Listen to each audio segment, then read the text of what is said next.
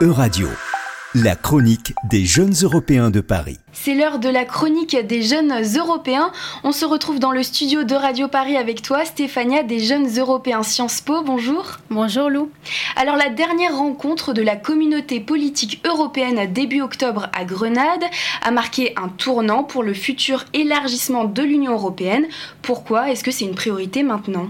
C'est en effet un dossier que l'on ne pensait pas rouvert de sitôt, surtout si on considère que le dernier élargissement a eu lieu il y a 10 ans, et que plusieurs pays dont on parle actuellement, l'Albanie, la Serbie, le Monténégro et la Macédoine du Nord, ont obtenu le statut il y a plusieurs années.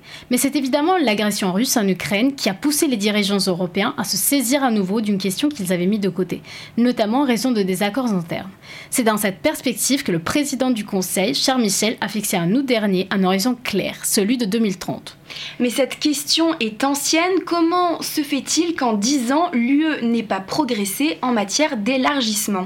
Eh ben, le mouvement est double. D'abord, le recul en matière d'état de droit en Pologne et en Hongrie a montré, à partir des années 2010, les limites d'un élargissement massif comme celui de 2004. Plusieurs pays européens craignent que l'intégration de nouveaux États membres conduise à renforcer l'illibéralisme au sein de l'Union européenne, d'autant plus que de nombreux pays candidats ont encore des grands progrès à faire en matière d'état de droit.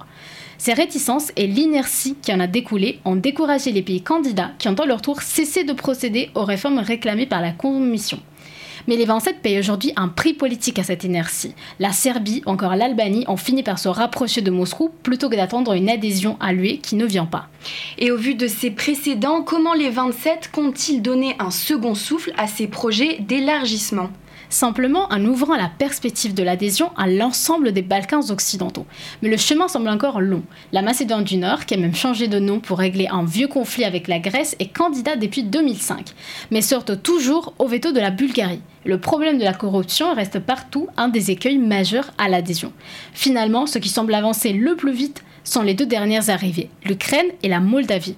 Les Européens auraient pourtant tort de négliger les Balkans. Après une décennie, voire deux, passées à attendre au port de l'UE, les pays des Balkans ont perdu leur enthousiasme initial et se méfient désormais des annonces des 27.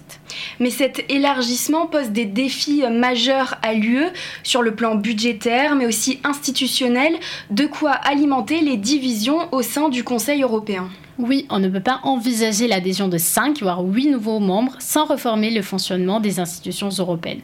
Pour cela, l'Union européenne doit régler trois problèmes. Le budget européen, la prise de décision pour fonctionner efficacement à 36 et les débats sur une potentielle intégration différenciée selon les pays. On devrait y voir plus clair après le sommet UE-Balkans des 6 et 7 décembre, durant lequel le sujet de l'élargissement sera la grande question incontournable. Merci beaucoup Stéphania et à bientôt pour une nouvelle chronique des jeunes européens. C'était la chronique des jeunes européens de Paris, à retrouver sur vos réseaux sociaux et sur euradio.fr.